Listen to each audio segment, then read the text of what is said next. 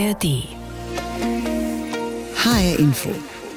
Das war das Thema heute Morgen. Feilschen der Fraktionen.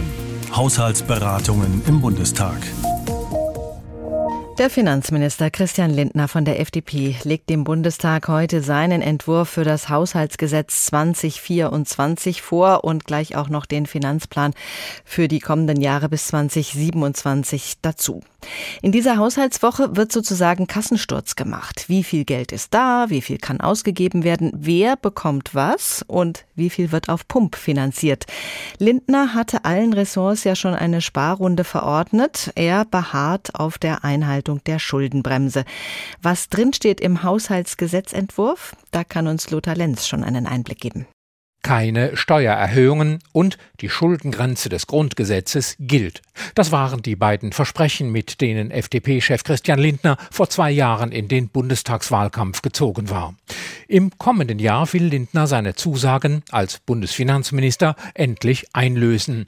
Denn nach der uferlosen Neuverschuldung der letzten Jahre, erst wegen Corona, dann wegen des Angriffs auf die Ukraine, soll der Bund tatsächlich nur noch so viele Kredite aufnehmen, wie die Verfassung erlaubt. Die Rückkehr zu einem Normalhaushalt nennt Christian Lindner das.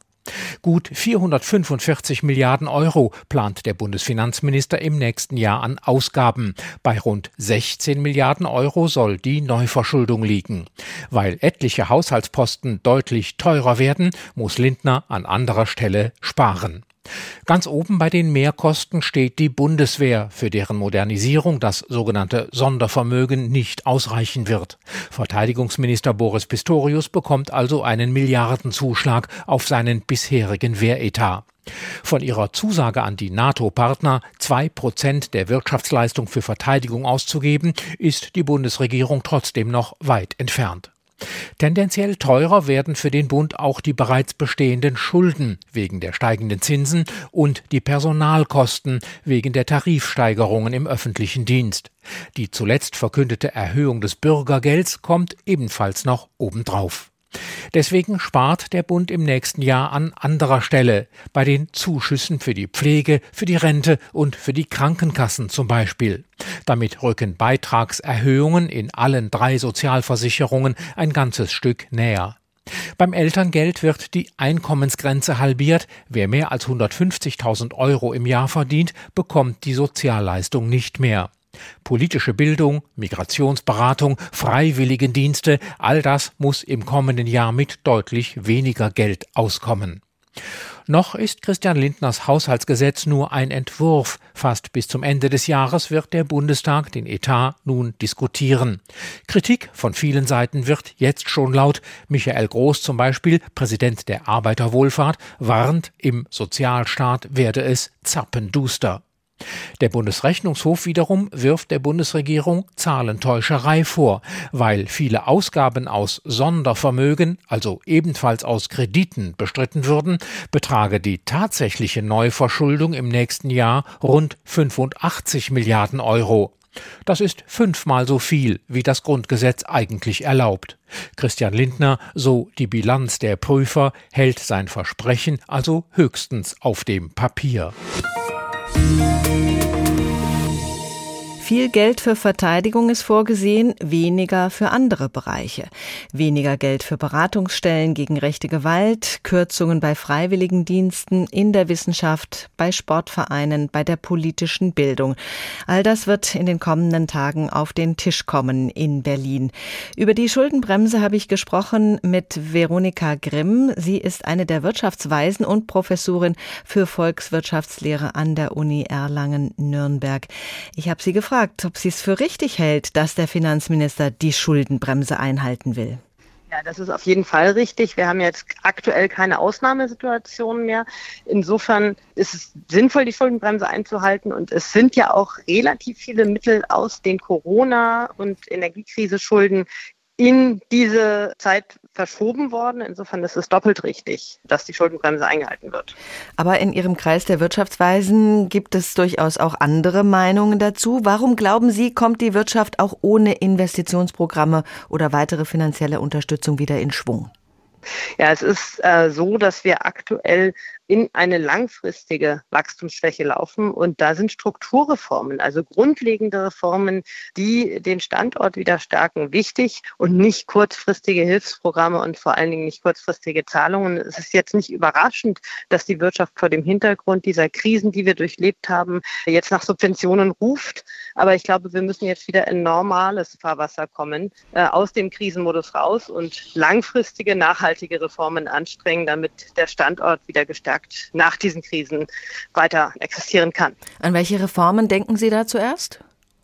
Ich glaube, es gibt verschiedene äh, Dinge, die man anpacken muss. Es müssen Investitionsanreize geschaffen werden, um in die Energieversorgung, in der Kraftwerkskapazitäten, die Netze zu investieren. Da geht es aber eher um glaubwürdige langfristige Rahmenbedingungen und eine Reduktion der Unsicherheit, die sich ja ergeben hat durch die vielfältigen Markteingriffe. Dann muss ganz dringend etwas getan werden, um die Rente auf solide Füße zu stellen. Aktuell ist es ja so, dass immer weniger Arbeitnehmerinnen und Arbeitnehmer immer mehr Rentner im Umlagesystem finanzieren müssen. Da muss dringend politisch Abhilfe geschaffen werden.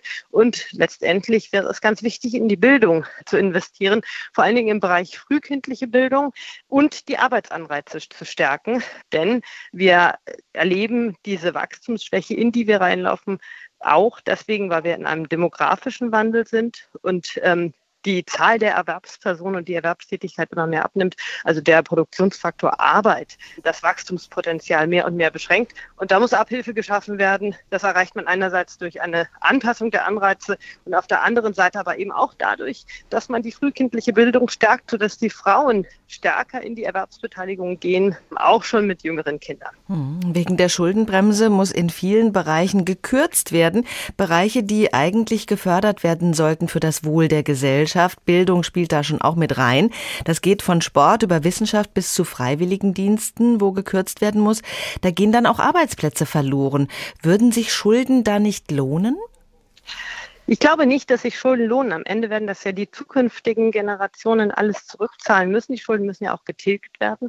Und äh, wichtiger wäre es tatsächlich, die Investitionsanreize zu stärken, Subventionen abzubauen, vor allen Dingen Subventionen, die fossile Aktivitäten weiter aufrechterhalten, um so eben auch für diejenigen, die in die Zukunft investieren, bessere Rahmenbedingungen zu schaffen. Also wir haben im Haushalt vielfältige Posten. Äh, das ähm, Umweltbundesamt geht von 60 bis 70 Milliarden Euro aus, die im Haushalt verplant sind für Subventionen fossiler, klimaschädlicher Aktivitäten. Und da kann man rangehen, das kann man nicht von heute auf morgen lösen, das Problem, weil man müsste eben auch diese Spielräume schaffen, dadurch, dass man im Haushalt priorisiert und nicht immer nach neuem Geld ruft. Denn das wird am Ende zulasten der zukünftigen Generationen gehen. Da stehen große Aufgaben vor Politik und Gesellschaft, mit dem Wort Transformation oft beschrieben. Der Umbau wird uns alle Anstrengungen kosten. Wann wird diese Transformation denn aus Ihrer Sicht dann wieder Wachstum generieren? Ja, das hängt tatsächlich davon ab, wie schnell man es schafft, strukturell die Rahmenbedingungen zu verbessern. Man muss ja dabei auch bedenken, dass historisch über lange Zeiträume ungefähr 11 Prozent der gesamtwirtschaftlichen Investitionen staatliche Investitionen waren und 89 Prozent privatwirtschaftliche Investitionen. Also es gilt, diesen großen Tanker der privatwirtschaftlichen Investitionen umzulenken, es wieder attraktiv zu machen, am Standort zu produzieren, die Unsicherheit zu reduzieren. Die Unsicherheit hat man auch selber teilweise geschaffen durch eben Diskretion diskretionäre Eingriffe in das Wirtschaftsgeschehen, Abschöpfung von Zufallsgewinnen ist da ein Schlagwort. Und man muss den Standort wieder attraktiv machen, Bürokratie abbauen, sodass eben gerade privatwirtschaftliche Investitionen wieder stärker in Deutschland getätigt werden. Und dann geht es auch bergauf. HR Info, das Thema. Diesen Podcast finden Sie auch in der ARD Audiothek. Wofür ist noch Geld da, wenn die Schuldenbremse die Ausgaben beschränkt? Nach dem Ende der Sommerpause des Bundestages wird Finanzminister Lindner heute den Entwurf für den Bundeshaushalt 2024 einbringen. Der Etat soll die Schuldenbremse ohne parallele Sondervermögen einhalten. Das setzt zusätzlichen Ausgabenwünschen, insbesondere von SPD und Grünen, enge Grenzen. Steht nun alles unter dem Primat der knappen Kassen oder was könnten die Haushaltsberatungen noch verändern? Mit dieser Frage hat sich Martin Polanski beschäftigt. Finanzminister Christian Lindner von der FDP hat gerade erst im ARD Sommerinterview klargemacht, was mit dem Bundeshaushalt 2024 erreicht werden soll. Eine Rückkehr zur finanzpolitischen Normalität nach Jahren des Schuldenmachens. Die Defizite sind zu hoch. Wir haben Krisenmaßnahmen, die haben die Verschuldung getrieben. Für das kommende Jahr plant Lindner mit Ausgaben in Höhe von 445 Milliarden Euro, rund 30 Milliarden Euro weniger als in diesem Jahr unter Einhaltung der Schuldenbremse, die nur eine geringe Kreditaufnahme zulässt. Zwischen 2020 und 2022 war die Schuldenbremse ausgesetzt, um die Belastungen durch Corona und die Energiekrise infolge des russischen Krieges in der Ukraine abzufedern. Im kommenden Jahr sollen nun alle Ressorts bis auf das Verteidigungsministerium sparen.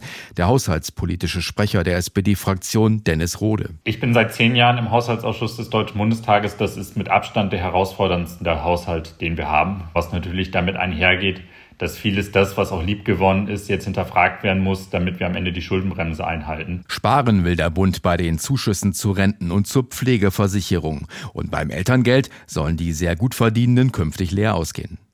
Es gibt aber auch zusätzliche Ausgabenwünsche. So soll das Bürgergeld angehoben werden und auch die Kindergrundsicherung muss in die Finanzplanung bis 2027 eingepreist werden, jeweils mit Milliardenbeträgen. Dabei sind die Spielräume eng wegen der grundgesetzlich verankerten Schuldenbremse. An der will vor allem die FDP nicht rütteln. FDP-Haushaltsexperte Otto Fricke. Weil die Schuldenbremse die Garantie ist, dass nicht spätere Generationen über Zinsen und Zinseszinsen so in ihrer Zukunft kaputt gemacht werden, dass sie sich bei unserer Generation dann nur noch bedanken können. Kanzler Scholz steht ebenfalls klar zur Schuldenbremse, auch wenn vor allem die Grünen sie gerne lockern würden. Der grüne Haushaltsexperte Sven Christian Kindler. Wir haben dafür sowohl in der Koalition mit SPD und FDP keine Mehrheit, als auch keine verfassungsändernde Mehrheit mit der CDU zum aktuellen Zeitpunkt. Wir geben die Forderung deswegen nicht auf, aber für die aktuellen Beratungen äh, gilt das Grundgesetz und dort die vorgeschriebene Schuldenbremse. Allerdings wird die Schuldenbremse wohl nur deshalb eingehalten, weil der Bund in den vergangenen Krisenjahren diverse Sondervermögen geschaffen hat, also kreditfinanzierte Nebenhaushalte, etwa für die Bundeswehr, die Bewältigung der Energiekrise und auch für den Klimaschutz. Der Bundesrechnungshof kritisiert, dass dadurch das wahre Ausmaß der Verschuldung schön gerechnet werde. Der Haushaltsexperte der Unionsfraktion Christian Hase. Man hat keinen Überblick mehr. Wir können es dann den Leuten draußen oder auch in unseren Fraktionen immer schwerer erklären, dass nur noch ein Teil im Haupthaushalt abgebildet wird. Finanzminister Lindner wird seinen Haushaltsentwurf heute in den Bundestag einbringen. Die Finanzpolitiker des Parlaments werden dann bis Mitte November noch versuchen, an ein paar Stellschrauben des Etats zu drehen. Aber der Rahmen ist gesetzt. Es gilt das Primat knapper Kassen. Es ist kein Geld mehr da nach der Corona-Krise und dem weiteren Andauern des Ukraine-Krieges. Die Regierung muss sparen und von den Kürzungen werden wir alle auf die eine oder andere Weise betroffen sein. Ein Beispiel ist der Bundesfreiwilligendienst und das Freiwillige Soziale Jahr. Auch hier soll drastisch gespart werden. Laut dem Haushaltsentwurf sollen die Fördermittel in diesem Bereich im nächsten Jahr um insgesamt 78 Millionen Euro und dann um weitere 35 Millionen im Jahr 20 2025 gekürzt werden. Betroffen davon ist zum Beispiel die DRK Volunta, eine gemeinnützige Tochter des Deutschen Roten Kreuzes in Hessen. Volunta berät und betreut junge Menschen in ihrem Freiwilligendienst in Hessen und auch im Ausland. Peter Battenberg ist der Geschäftsführer und ihn habe ich gefragt, diese Kürzungen betragen rund 35 Prozent der bisherigen Mittel. Was bedeutet das konkret für Ihre Arbeit? Also die Kürzungen betreffen vor allem mal die pädagogische Begleitung. Das ist wichtig, weil man könnte jetzt einfach sagen, wir machen eine schlechte pädagogische Arbeit und dann könnten wir die Kürzungen vielleicht teilweise kompensieren. Das werden wir aber nicht tun sondern wir werden vor dem Hintergrund dieser Kürzungen, wenn sie denn so kommen, werden wir die Rahmenpauschale, die die Einrichtungen an uns zahlen müssen für diese Arbeit, werden wir erhöhen. Mhm. Ganz konkret, welche Einrichtungen sind das? Ganz konkret sind es Einrichtungen der Pflege, im Krankenhaus, Behindertenhilfeeinrichtungen, Kindertagesstätten, kulturelle Einrichtungen etc. pp. Also alles in dem gemeinwohlorientierten Sektor. Was haben die Freiwilligendienste denn bislang geleistet und wo sehen Sie nicht nur organisatorische, sondern auch gesellschaftliche Probleme, wenn das bisherige Angebot mhm. nicht mehr erfüllt werden kann? Also man muss wissen, dass Freiwillige keine Fachkräfte sind. Sie ergänzen die Arbeit und machen besondere Angebote. Sie haben schon gesagt, Sie wollen eine gute pädagogische Arbeit ja. anbieten. Welche Folgen haben die Mittelkürzungen denn für die Jugendlichen, die sich für Freiwilligendienste interessieren? Ganz konkret, es gibt natürlich eine große Dimension auch auf der gesellschaftlichen Ebene. Wir machen in unseren Freiwilligendiensten Vorher- und Nachher-Befragungen. Und wir haben 4500 Freiwillige, die bei uns im Jahr einen Freiwilligendienst machen. Und danach wissen wir, dass 60 Prozent aller Freiwilligen nach einem FSJ einen pflegerischen oder erzieherischen Beruf anstreben. Das heißt, das ist ziemlich wichtig für den Fachkräftenachwuchs. Es gibt ja eine Petition, Freiwilligendienst stärken, mhm. die bereits über 100.000 Unterschriften erhalten hat. Das übertrifft deutlich das erforderliche Quorum für eine Anhörung im Bundestag. Hoffen Sie, dass sich an den bisherigen Haushaltsplänen in Ihrem Sinne dann noch was ändern könnte? Ja, es ist schön, dass Sie das ansprechen. Wir sind auch in Gremien aktiv und haben erfahren von dieser Petition, die von Freiwilligen selber ausgegangen ist und wissen, dass am 18.09. die öffentliche Ausschusssitzung stattfinden wird dazu. Wir hoffen, dass das noch Auswirkungen haben wird und dass dadurch diese Kürzungen ein Stück weit abgewendet werden können. Was ich spannend finde bei dieser Petition ist, dass Freiwilligen von sich aus sehr bewusst ist, offensichtlich, dass dieser Freiwilligendienst Auswirkungen auf Demokratie und Gesellschaft hat. Wenn es ums Geld geht, geht es ums Eingemachte. Im Bundestag läuft heute die Beratung des Bundeshaushaltes für 2024 an und es geht auch um die Finanzplanung dann schon bis ins Jahr 2027 hinein.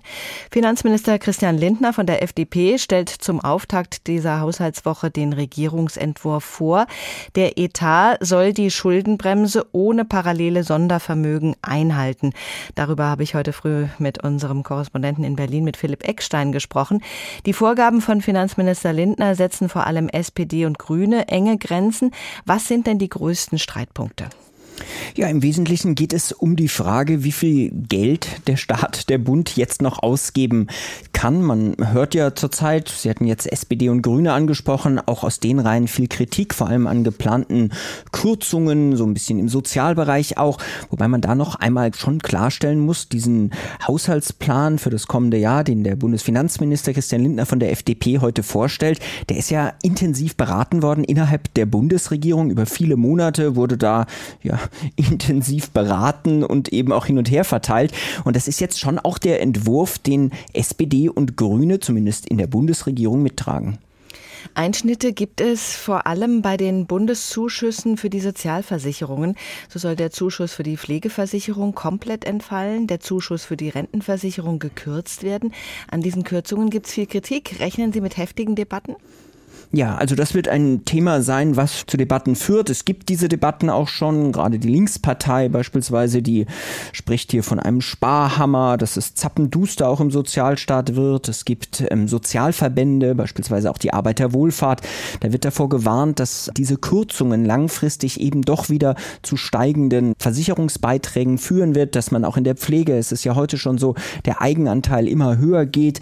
Es gibt auch Forderungen durchaus beispielsweise vom Bundesgesundheitsministerium, Gesundheitsminister Karl Lauterbach, dass man eigentlich mehr Steuerzuschüsse brauche für die Pflegeversicherung, für die Krankenversicherung. Aber auch er sieht eben, dass jetzt zumindest im Rahmen dessen Schuldenbremse einhalten, keine Steuererhöhungen, was ja die FDP quasi vorgibt, derzeit da wenig Spielraum ist. Lindners Entwurf dürfte bis zur Verabschiedung im Bundestag am 1. Dezember an vielen Stellen noch verändert werden, zumal im Herbst ja eine neue Steuerschätzung ansteht. Gibt es denn noch Puffer? Wie viel Flexibilität lässt die Finanzlage zu? Also diese Steuerschätzung ist so ein bisschen so eine Unbekannte. Da gibt es durchaus Hoffnungen. Beispielsweise die FDP verbindet diese Steuerschätzung auch mit der Frage, ob man denn die Mehrwertsteuer in der Gastronomie auf Speisen, die ist ja zurzeit gesenkt worden, ob man die weiterhin auf einem niedrigeren Satz hält oder ob sie turnusgemäß real wieder auf 19 Prozent steigen wird. Das macht man so ein bisschen von dieser Steuerschätzung abhängig. Es gibt aber noch viele andere Punkte, wo es auch im Detail noch Debatten geben wird. Beispielsweise die geplanten geplanten Kürzungen beim Freiwilligendienst, bei den Beratungsstellen für Migrantinnen und Migranten. Das sind Punkte, wo teilweise Millionenbeträge gespart werden sollen, wo es aber aus SPD und Grünen auch schon so ein bisschen Widerstand gibt. Ein Stichwort Elterngeld. Hier soll ja die Grenze von 300.000 Euro auf 150.000 Euro halbiert werden. Auch hier gibt es noch Debatten. Also es gibt durchaus Bereiche, wo im Detail noch debattiert wird. Nur der Haushaltsplan gibt jetzt eben erstmal so ein bisschen die Eckpunkte oder den Rahmen vor, in dem dann hin und her noch etwas verschoben werden kann. Diesen Podcast finden Sie auch in der ARD Audiothek.